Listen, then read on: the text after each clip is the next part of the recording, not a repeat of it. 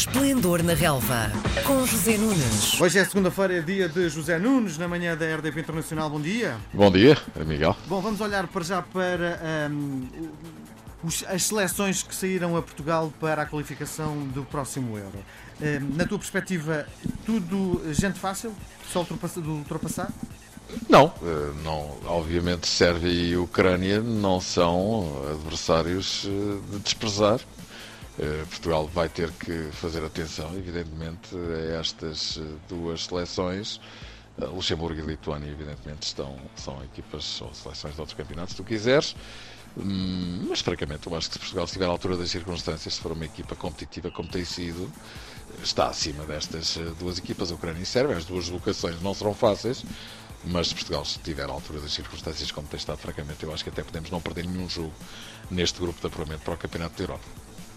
Bom, vamos olhar agora para ah, o Campeonato Português. Ah, o primeiro a entrar dos grandes em campo foi o Benfica, depois de uma grande crise, chapa 4, mas olhando para aquela primeira parte, acho que um bocadinho mais do mesmo. Sim. eh, Vamos ver, isso tem a ver com a pressão que o Benfica tinha, evidentemente, das coisas não se mudam por decreto. O Rui Vitória diz que, ou disse, no lançamento da partida, com uma enorme motivação, pareceu-me até, talvez, enfim, um bocadinho forçada toda essa motivação, mas, enfim, eh, percebe-se as razões. As coisas não, não mudam assim, não é? E nessas circunstâncias, hum, o que é que se viu? Viu-se um Benfica, na primeira parte, como tu disseste, a jogar exatamente da mesma maneira eh, como tem vindo a jogar nas últimas partidas. Questão mental, bloqueio mental. Isto é completamente eh, assim, é um clássico. Nas grandes equipas a pressão é enorme. A partir do momento em que Jonas, aos 3 minutos da segunda parte, faz o primeiro gol, o Benfica desbloqueou mentalmente e arrancou até para uma segunda parte de grande categoria. Há muito tempo não se via o Benfica jogar assim. 30 minutos de alto nível, 4-0 e poderiam ter sido 5, 6 ou 7. Tantas e tão boas foram as oportunidades que o Benfica teve. Portanto, creio que foi muito importante aquilo que se passou na segunda parte, também a forma como o, o público que esteve no, no Estádio da Luz, cerca de 45 mil espectadores, eh, comungou das alegrias da equipa nessa segunda metade e por isso vamos ver agora o que é que o Benfica vai fazer. Vai ter que validar estes excelentes 45 minutos uh, nos próximos jogos. Isso é completamente óbvio, porque se não o fizer e se voltar outra vez às más exibições e aos resultados uh, negativos, pois evidentemente de nada terá valido esta segunda parte. O Benfica vai jogar para a Taça da Liga com o Passo Ferreira também no Estádio da Luz já na próxima quarta-feira. E depois no sábado vai jogar ao Bonfim com o Vitória de Setúbal, que nesta altura está em sétimo lugar no campeonato e que, sob o comando de Lito Vidigal, eh, se percebe que é uma equipa muito difícil de dobrar. Diz-me uma coisa, ehm, o Rui Vitória tinha dito na conferência de antevisão ao jogo que muita coisa ia mudar.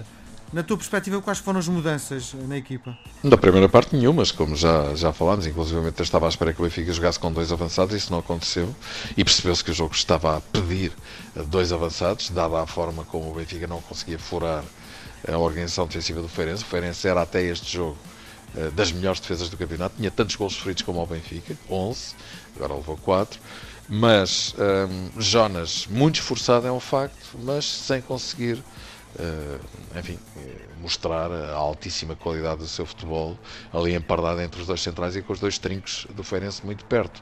Pizzi e Jetson um, pouco inspirados na primeira parte, não conseguiam uh, enfim, fazer aquelas deambulações, aquelas tabelinhas, criar aqueles espaços vazios que Jonas gosta muito de ter. Um, e digamos que as coisas não estavam a funcionar. Depois, com aquele espetacular gol de Jonas aos 3 minutos da segunda parte, tudo mudou. Pizzi, por exemplo, subiu muito rendimento. Zivkovic regressou muito bem à equipa e Rafa está em grande forma. E aí já não foi preciso a entrada de Seferovic porque rapidamente o Benfica fez 2-0 e acabou Rui Vitória por manter o 4-3-3 até ao fim, substituindo o Jonas a 10 minutos do fim creio que mais com a intenção de o motivar e de lhe prestar a homenagem coletiva no Estádio da Luz, todo de pé a aplaudir um jogador que é de facto extraordinário e que foi o melhor em campo. Depois, duas horas depois, tivemos o Braga. O Braga está cada vez mais sólido e uma equipa que, enfim, os, os, chamados três grandes vão ter que ter algum receio quando tiverem que jogar contra o Braga. Sim, o Braga, o Braga tem uma equipa que não é brincadeira nenhuma. Lá está no segundo lugar do campeonato, a 3 pontos do Porto. Hum, ganhou, enfim, de forma tranquila ao Moreirense por 2-0 e percebe-se cada vez que, que, que, o Braga joga que estamos na presença de uma equipa muito bem estruturada, muito sólida, muito madura e que tem um banco que não é brincadeira, que está praticamente uh, ao nível, não vou dizer do, que esteja, enfim, que tenha qualidade semelhante o plantel do Braga aos de Benfica, Sporting e Porto, mas a diferença é cada vez menor. E a questão é que tu tiras um jogador no Braga, metes outro, é exatamente igual, porque o Braga tem 20, 21, 22 jogadores de muito, muito bom nível para o futebol português. Tem um treinador que está a fazer um excelente trabalho e tem um presidente que sabe o que quer, tem um rumo, tem um objetivo, e o Braga cresce de forma sustentada de ano para ano nesta tarefa de aproximação aos grandes e vamos ver o que é que isto dá este ano, porque o Braga está muito sólido até o momento. Aliás, a única derrota que tem, e é a única derrota em todas as provas incluindo a Liga Europa, onde foi eliminado com dois empates, como sabemos, é contra o Porto, no último minuto do jogo da última jornada, num jogo em que o Braga foi superior ao Porto. Uh, portanto, enfim, e foi no Estádio Dragão esse jogo. Portanto, vamos ter que olhar com muita atenção para este Braga, que é de facto uma equipa muito boa e que ainda por cima não tem que hum, se preocupar para mal dos pecados do Braga, com as competições europeias, não tem viagens, não tem uh, atenções desviadas, o foco está apenas e só nas provas nacionais. Atenção ao Braga. Depois, uh, o Porto, falaste há pouco uh, em ganhar o último minuto contra o Braga, aconteceu exatamente a mesma coisa contra o Boa Vista. Sim, neste caso nem foi no último minuto, foi ao minuto 95, mas sim, foi no último lance do jogo, como tu dizes. Uh, sim, o Porto em duas jornadas consecutivas, e é assim que se constroem campeonatos. É, Costuma-se falar na estrelinha de campeão, não é? E indiscutivelmente teve-a em dois jogos consecutivos. O Porto podia perfeitamente ter perdido 4 pontos nestes dois jogos e salvou os 6. Por exemplo, olhando para o Benfica que segue a 4 pontos do Porto, com toda esta crise, Rui Vitória sai, Rui Vitória fica, o Benfica podia estar uh, em igualdade pontual com o Porto por esta altura, uh, se por acaso uh, o Porto não tem tido essa estrelinha. O... A sorte faz parte do jogo. Uh, também é verdade que o Porto é uma equipa que nunca desiste, tem muita raça, tem muita fibra, isso é absolutamente indiscutível. Ontem, o que é que vimos? Vimos um Boa Vista fazer um grande jogo, na minha opinião, um derby à antiga.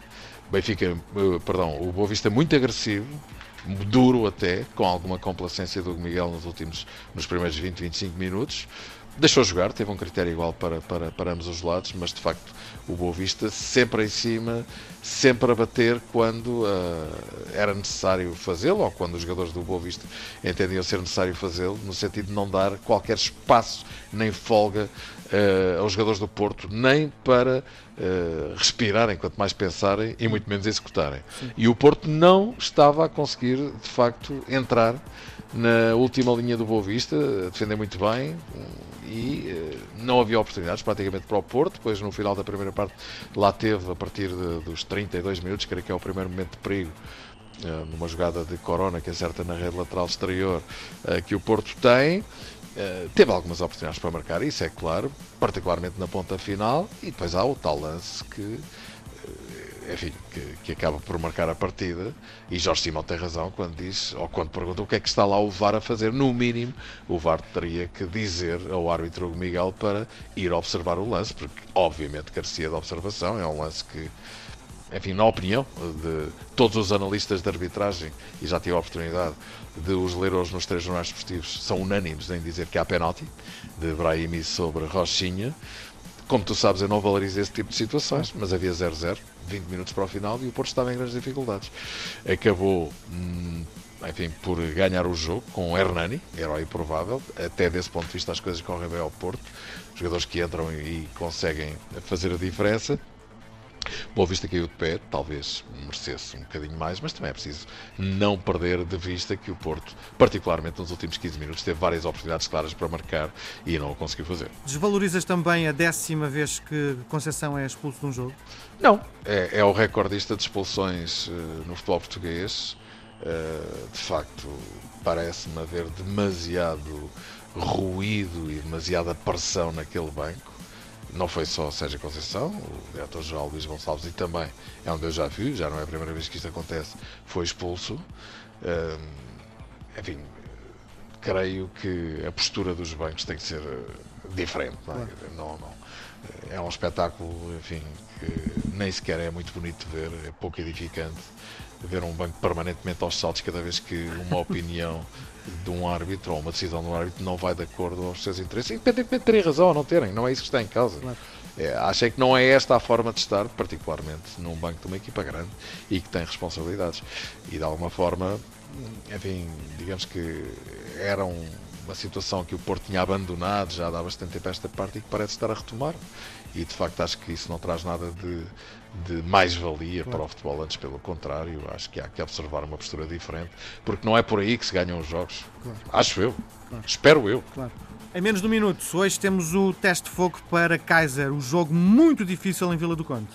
Sim, sim. Jogo muito difícil, dizes muito bem, Miguel, é um teste muito importante para o Sporting, frente a um rival que é uma das melhores equipas do campeonato, que está na, no quinto lugar uh, da geral, que só perdeu duas vezes em 10 jogos até agora, e que vai seguramente fazer a vida muito negra ao Sporting. 10 golos marcados em 10 jogos, em dois jogos uh, no consulado Marcel Kaiser, Lusitano Vilmoinhos, Carabac, Taça de Portugal, uh, Liga Europa. Este é o primeiro jogo para o campeonato, é fora de casa, é um teste muito difícil. Vamos ver se o Sporting vai mostrar aquilo que de bom tem vindo a mostrar desde que a Kaiser assumiu o comando da equipa, mas o Rio Ave não vai facilitar e seguramente este vai ser um dos jogos mais interessantes desta jornada 11 do campeonato. Muito bem, um grande abraço. grande abraço, boa semana, Miguel. Obrigado. Às segundas-feiras, José Nunes comenta a jornada desportiva. Esplendor na Relva, às 10h20, na RDP Internacional.